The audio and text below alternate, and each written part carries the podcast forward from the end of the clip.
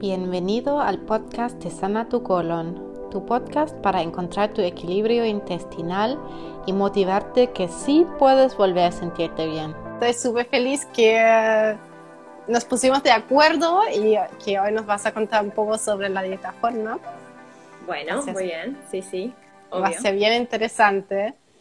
Primero de todo, ¿quieres contarnos un poco de qué haces tú y cómo llegaste a este tema del colon irritable, de la dieta forma?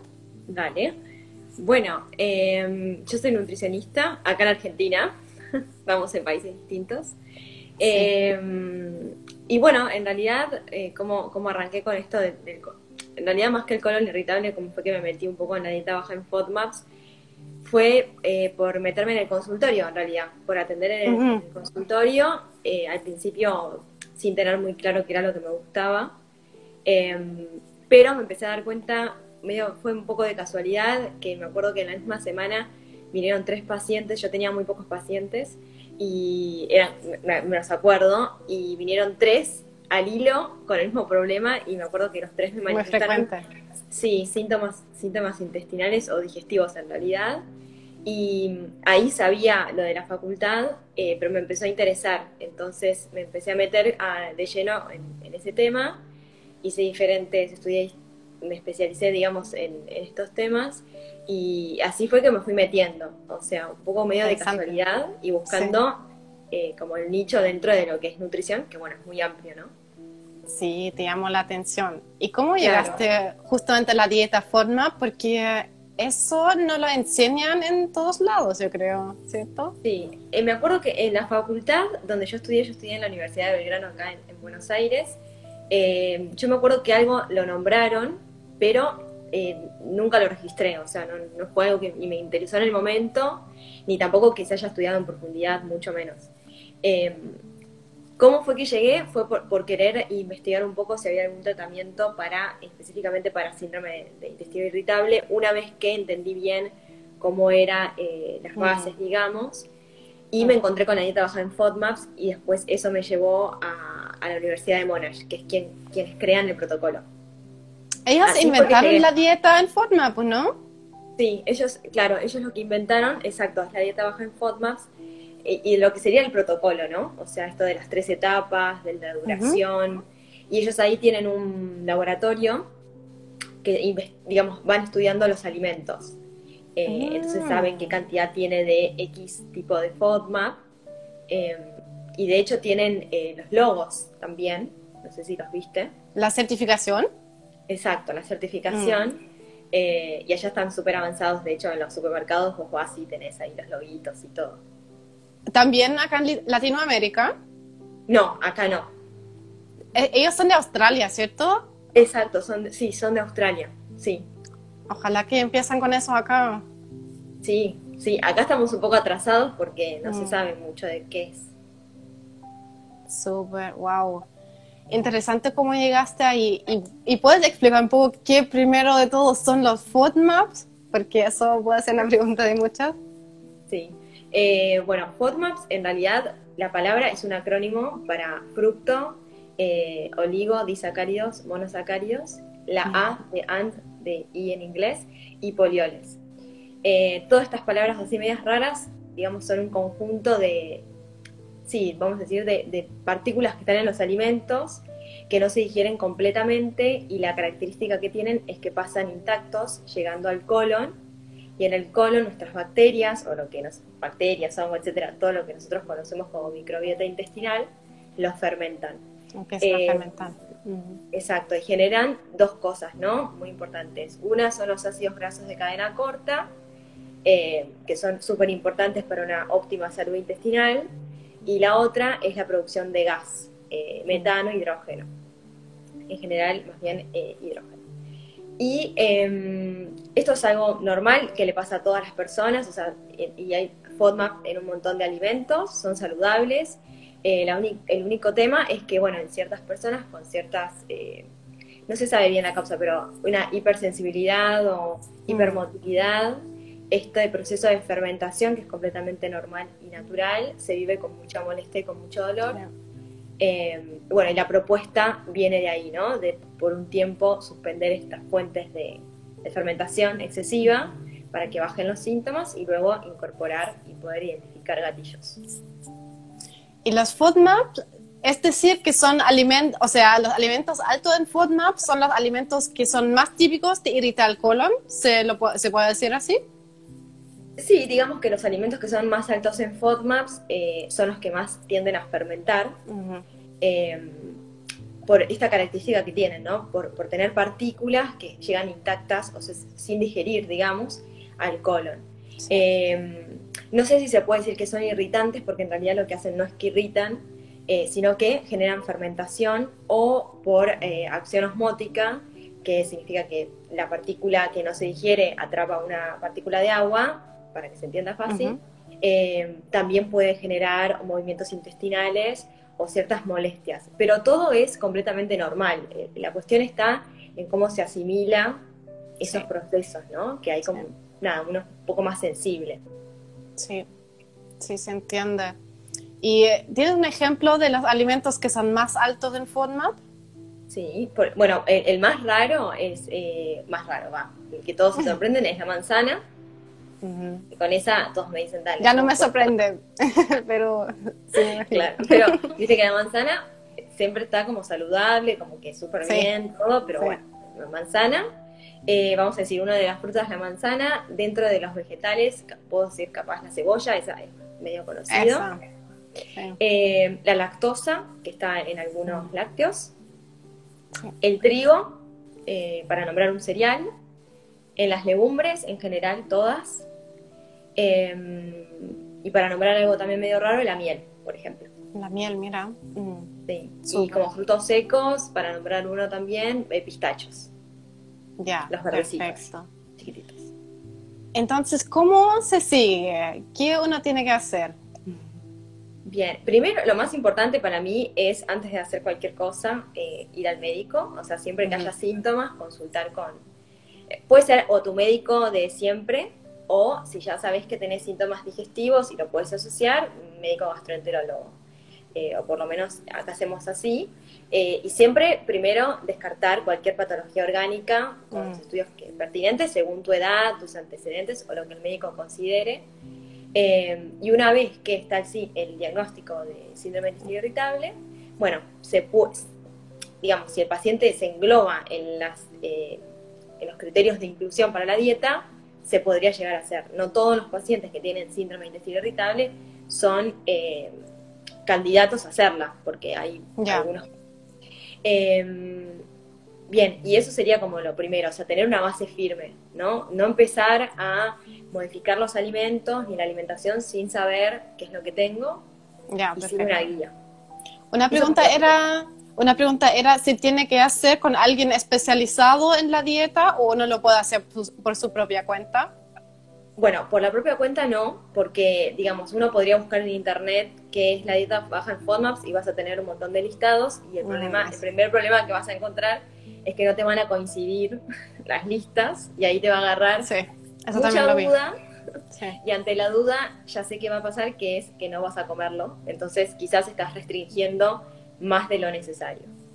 Por otro lado, eh, digamos, podrías mantener, ponerle que la haces solo, ¿no? Y ponerle que encontraste una buena fuente de información, vamos a decir que usaste la aplicación de, Monash, que es la, universidad, tiene una aplicación, y te mantenés con eso. Bueno, lo ideal es que no, porque la primera etapa solamente debería durar hasta seis semanas, quizás en algún caso puede ser un poco más, eh, porque se sabe que si esto se perdura en el tiempo, hay un montón de alimentos que uno está restringiendo, que se llaman prebióticos, que serían beneficiosos para tu salud intestinal y que si lo restringís de más, el remedio capaz es peor que la enfermedad. Eso. Entonces, claro. eh, es otro Y la primera etapa entonces consiste en solo comer algunos alimentos que son bajos en FODMAP, ¿no? Exacto, la primera etapa sería la restricción en cuanto a los alimentos altos en FODMAPs. Por lo tanto, uno pasaría a comer eh, alimentos bajos en FODMAPs que, para que se sepa, no se saca ningún grupo alimentario. O sea, siguen habiendo lácteos, siguen habiendo carne, siguen habiendo vegetales, frutas, eh, frutos secos, semillas, todo solamente que se seleccionan bueno, los alimentos que son particularmente bajos en FODMAP.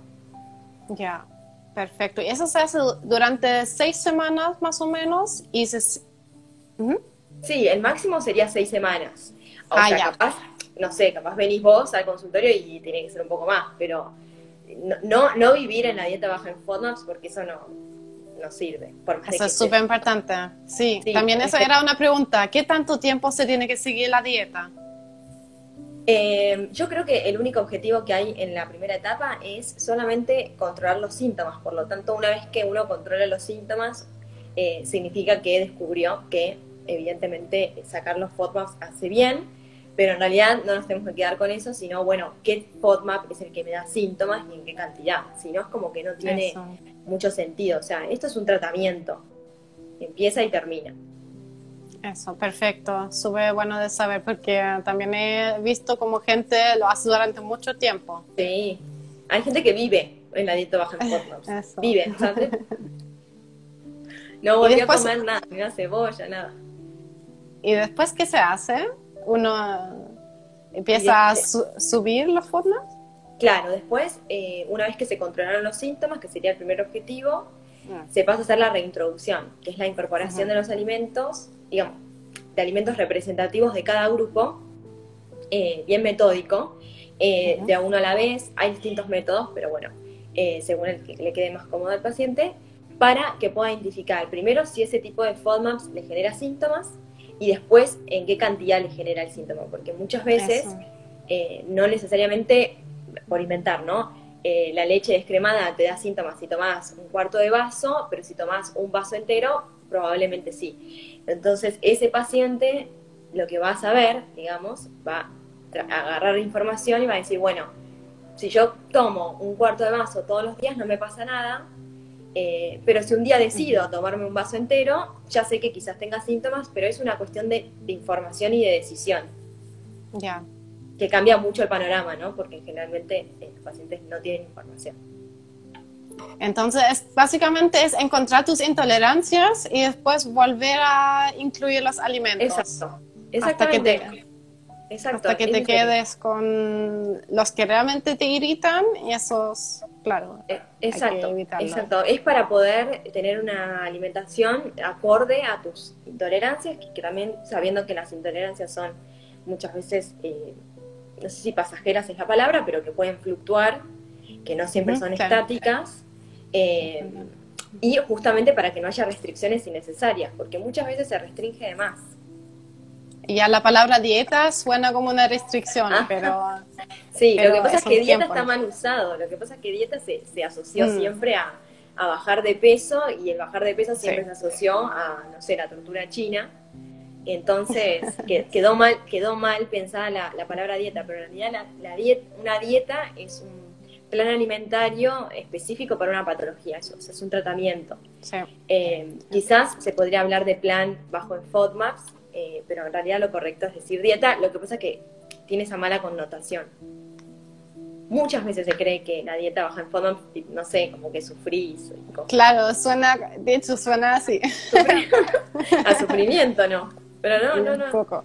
Quería alguien del otro lado que la hizo y conmigo capaz puede contar. Claro. Y eh, acá está preguntando una persona, ¿para el SIBO es el mismo tratamiento?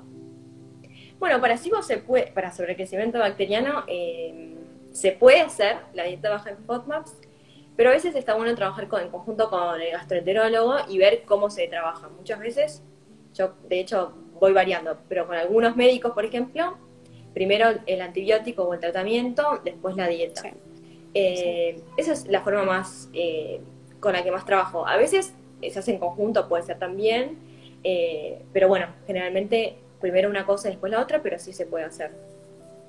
¿Para quién no es la dieta? ¿Quién no la debe hacer? Bien, ¿quién no la debe hacer? Primero, personas que tengan em, trastornos de la conducta alimentaria, o mm. sea, o antecedentes, o sea, eh, anorexia, bulimia, trastorno por atracón, em, o algunos que no estén definidos. Tampoco eh, para aquellas personas que quizás tienen personalidad tipo border o muy obsesivas, eso, esto no va tampoco. Em, quizás me estoy olvidando de alguien más, eh, pero bueno, también en algunos casos eh, particulares como capaz de patologías asociadas, ¿no? Eh, qué sé yo, diabetes, etcétera. Habría que evaluar el caso particular. No es que no se pueda hacer, quizás se puede hacer en esos casos, pero sí como que debería haber más control. Sí. O más seguimiento. Importante. Pero sí en los primeros dos casos eh, está contraindicada. Perfecto. Entonces yo creo que ya sabemos la respuesta de una pregunta que hicieron, si apta la dieta para veganos. Ah, eh, bueno, a ver, eh, para vegetarianos sí, porque se puede adaptar. Para veganos también se podría, pero está un poco complicado eh, algunas cuestiones. Quizás por menos tiempo la primera etapa. Mm, ¿Porque es mucha restricción? Sí, sí, en realidad porque se acotan muchas las opciones de, ingesta, pero se podría adaptar, ¿no? el tema quizás es, em, antes de pensar eh, hacer la dieta FODMAP en, vegan, en quienes son veganos, yo evaluaría cómo es la alimentación de, aquella persona que, elige ser vegana, porque muchas veces eh, hay muchos alimentos de origen vegetal, obviamente, claramente, eh, y hay mucha fibra, y puede ser que el contenido elevado de fibra sea el que produce algunos. Entonces, digo, antes de ir a la dieta baja en FODMAPs, quizás habría que evaluar eh, la, alimentación en sí, Perfecto. global. Claro, primer paso. Eh, sí, sí, me parece que sí. Em, déjame, déjame ver qué preguntas más hicieron porque las tengo anotadas. Ahí, están preguntando si guardan el vivo. Sí, ¿no? sí, sí lo voy a guardar. Bien. ¿Qué rol tiene el estrés en todo esto? ¿Qué piensas tú? Y el estrés es nuestro enemigo, o amigo, a veces, depende. Pero el, el estrés, o sea, que es el estrés que, no nos ayuda, ¿no? El que nos hace que estemos alerta 24-7 sin necesidad de que haya un león acá al, lado mío, bueno, eso. Ese tiene, eso tiene un impacto. Em, yo creo que igual, de todas formas, nada es causa-efecto, o sea que no es que estrés igual a síndrome de intestino irritable, o síndrome de intestino irritable igual a estrés, no importa que, está primero, eh, sino que es un conjunto de cosas, ¿no? También la base de, los hábitos y la salud global hacen a los síntomas. Entonces, cómo duermo, cómo como, eh, cómo, exacto, mi salud mental, eh, mi salud social, todo eso impacta. En muchas personas, bueno, se, se hace una relación en esto, ¿no? Que cuando estoy más estresado, estoy más ansioso, tengo una situación en particular, mis síntomas están más exacerbados. Eso, te iba a preguntar, porque igual según mi experiencia yo he visto que eh, cuando uno está estresado, como que el cuerpo se pone más tenso y alimentos que deberías tolerar bien, de repente igual uno se hincha. Eso lo he visto mucho que pasa. Sí, porque digamos que, esto del estrés permanente o, o, también cuando tenemos algunas hormonas más arriba. Eh, Eso también. Como, ¿no? Eh, bueno, hay un montón de funciones eh, que dejan de ser tan importantes, sobre todo, por ejemplo, la digestión es algo que se enlentece un montón cuando estamos estresados. Y eso genera, obviamente, un montón de trastornos y síntomas. Pensando eso en el largo plazo, bueno, va a tener un impacto. pero yo creo que es muy importante poder identificar al estrés como causa de que se acerva, o sea, que se los síntomas, porque eso te permite después trabajar y tener herramientas para que ese estrés no te impacte tanto eh, en los síntomas. Siempre hay un punto débil igual, ¿no? Como eso. a Pepito le duele la cabeza, quizás a mí se me hincha la panza, al otro, no sé, siempre se ginza, no sé, ¿viste? Eh, como que hay puntos débiles, pero es cuestión de tener herramientas para, para poder manejarlo mejor. ¿Y qué dirías tú si alguien dice no me está funcionando la dieta? ¿Por qué puede ser? Bien. ¿Existe eso, no? Sí, muy buena la pregunta. Em, bueno, primero, capaz la adherencia a la dieta. Quizás hay algo que está haciendo que no está, está bien. no lo está siguiendo bien. Exacto, no lo está siguiendo bien. Eh, después, por otro lado, a veces, muchas veces, nosotros tenemos como un ideal de la dieta baja en FODMAPs, pero ese ideal quizás no se adapta a la realidad Puede ser que esa persona necesite, además de controlar los FODMAPs, quizás controlar la fibra eh, o quizás controlar otros hábitos, que eran los que yo decía, ¿no? Pues al dormir, eh, esto de el tiempo de las ingestas, cada cuánto come, por qué come, etcétera.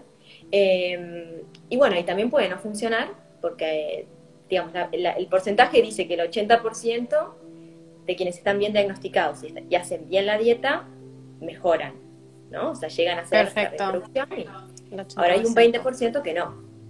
O sea, y ese 20% puede deberse a que quizás la, esta sintomatología puede deberse, por ejemplo, a una sensibilidad al gluten no celíaca o a una sensibilidad a algunos aditivos alimentarios. No es tan común igual, pero puede pasar. Em, entonces, en ese caso, habría que hacer otro, otro tratamiento. Sí, hay que seguir buscando. Pero 80% es mucho, así que igual vale la pena un intento. Sí. Es un montón. Y, pero bueno, pero muchas veces pasa de que uno se queda como que con la dieta no funcionó porque quizás la, hizo, por ejemplo, en internet, o quizás la hizo con algún profesional y no sé, no, no, estaba bien hecha o bien encarada, y etiqueta como, bueno, a mí esta dieta no me funcionó, pero bueno, hay que revisar qué fue lo que se hizo. Sí. Hablando sobre el horario de, de ingesta, ¿Se, puede combinar con el ayuno intermitente, por ejemplo? Eso también era una pregunta. Em, o sea, eh, lo del ayuno intermitente yo soy media como que con pinzas, porque nada, depende para quién y también qué tipo de, ayuno intermitente, ¿no? Como hay, hay muchos esquemas. Yo soy partidaria de hacer lo más orgánico posible y guiarnos un poco por lo que es la crononutrición o los ritmos circadianos, eh, que obviamente cuando baja el sol, nuestras funciones eh, se enlentecen y estamos preparados para irnos a dormir y no para comer una parva de cosas. Eh, y cuando sale el sol, ya estamos preparados por el pico ¿no? de, cortisol. Bueno, estamos preparados para. Es bonito eso, sí. ¿Qué cosa? Sí. Eso de vivir con el sol, súper. Y sí, eso es súper importante. Vivir con el sol, pero también tenerlo al sol, porque si estoy en la jaula tampoco Ahora estamos encerrados, pero podemos abrir la ventana y sí, por lo menos. Ventilar. Ojalá que todos tengan ventana. sí, ojalá. Eh, pero bueno, yo creo que esto de lo más orgánico posible sería tratar de hacer el ayuno cuando duermo, para que el descanso también sea el mejor. Eh, una buena práctica para mí es cenar temprano, eh, y con eso creo que es suficiente. Igual un tipo de ayuno, sí. Sí, también tienes muchas horas. Voy a revisar ahora los comentarios de acá porque ya pasamos todas las preguntas que tengo anotado. Hicieron algunas. Hicieron algunas. Voy a, voy a buscar una, unas que realmente tienen relación que estamos hablando. Mm, mm, mm, ya, sigo. Guardo en el vivo, sí. Eh, nos felicitan porque es muy interesante la charla. Muchas ah, gracias. sí. El tema de la hinchazón. Sí. El tema más grande de todos. El bendito tema. Sí. ¿Y qué quieren saber de la hinchazón? Si sirve la dieta, en general, ah. qué se puede hacer. Sí, o sea, la, a ver, la dieta está pensada para, para esto, para síndrome del intestino irritable y el síndrome del intestino irritable está, digamos, tiene algunos síntomas como la hinchazón de panza, la distensión, que sería verse el, aumento del abdominal, eh, eh, gases, cambios evacuatorios eh, y dolor abdominal, ¿no? Entonces, en algunos pacientes el único síntoma que hay es la hinchazón y capaz gases, por decir. Sí. Entonces podríamos pensar que sí, que si funciona en un 80% es porque el paciente interpreta, porque siempre con síntomas en general, no hay signos, digamos, ¿no? Es bien síntomas. El paciente interpreta que mejoran los síntomas y se siente más aliviado. Entonces sí. Sí, funciona la dieta, eh, pero también hay que comprender que una cuota de hinchazón es parte de la normalidad y no hay que volvernos locos con tratar de tener la panza chata que nos venden. De repente uno se pone como hipersensible y empieza a seguir que todo el tiempo le, aparece algo de hinchazón, pero algo también es normal. Claro, porque si no uno se pone como hipervigilante eh, de los síntomas y eso eh, tampoco está bueno. Eso también me ha pasado.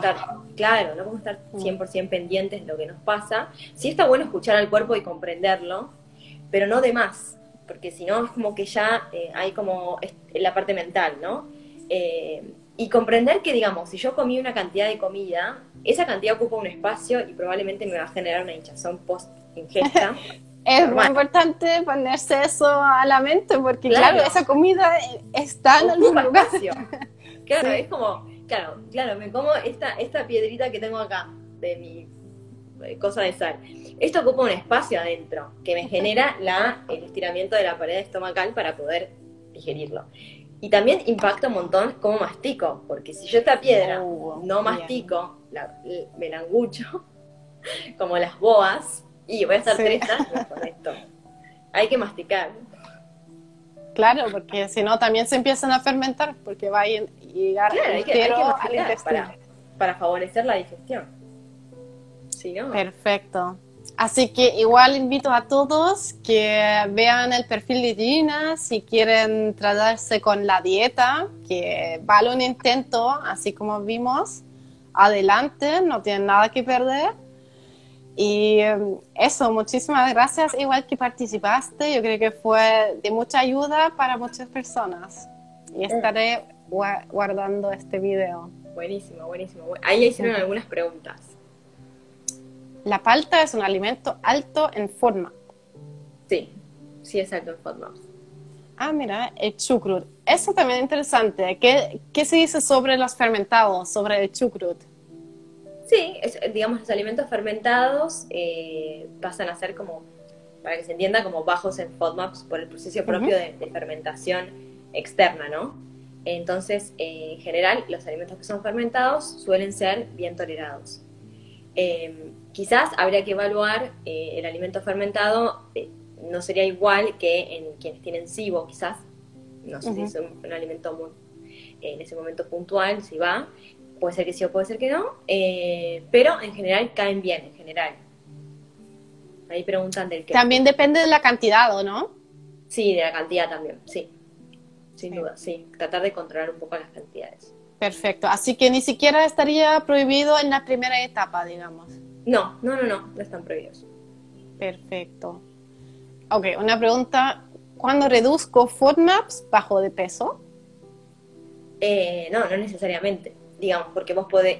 eso va a depender en realidad de las calorías ingeridas versus las que uno gasta, ¿no? Eh, puede ser un plan alimentario bajo en FODMAPs con calorías eh, iguales a las que vos necesitas y ahí no vas a bajar de peso. O de pronto quizás comes un poco menos de lo que necesitas y ahí sí. Eh, pero si es un objetivo el descenso, más que de peso, el descenso de, tejido adiposo, capaz no superponer los objetivos porque a veces es como mucha info y Sí, eso ya es como otra cosa, porque no, aunque suena así, no es así que estás comiendo muy poquito. No que... exacto. sí. Eso, súper bastante. ¿Para endometriosis sirve la dieta? Hay algunos estudios que, que sí, que, en realidad están estudiando, pero sí. Sí, sí, sí. Ah, interesante. Pero especialmente para endometriosis. Sí, especialmente para endometriosis. Hay algunos estudios que, que, ya sugieren que la dieta puede ser un tratamiento en realidad, pero por los síntomas que tienen en, la endometriosis que se confunden. Mira. se confunden, no, que se comparten eh, a veces hay hinchazón abdominal, dolor mm, abdominal y a veces la dieta, digamos, sirve como para controlar un poco esos síntomas y muchas veces eh, las pacientes terminan reconociendo algunas intolerancias que cuando, digamos, manejan esos alimentos, los síntomas mejoran, propios de la endometriosis. Súper interesante, perfecto. Qué bueno de saber. De hecho, también hay estudios de FODMAPs y, lactantes, o sea, en, el cólico, en el cólico del lactante, Em, que son áreas que, se están empezando a investigar. Sí. Qué interesante, claro, porque al final se trata de encontrar tus intolerancias y cuando no comes cosas que no toleras, entonces sí, el cuerpo va a estar más tranquilo y se puede recuperar. Así, es. me hace mucho sentido. Yo diría que así lo, así lo podemos dejar. Yo no sé si quieres decir algo más. No, no, así. Perfecto. Entonces te damos las gracias y voy a estar subiendo el video ahora. Bueno, gracias, gracias por la invitación. Ojalá hasta la próxima. Chao, chao. Saludos, chao.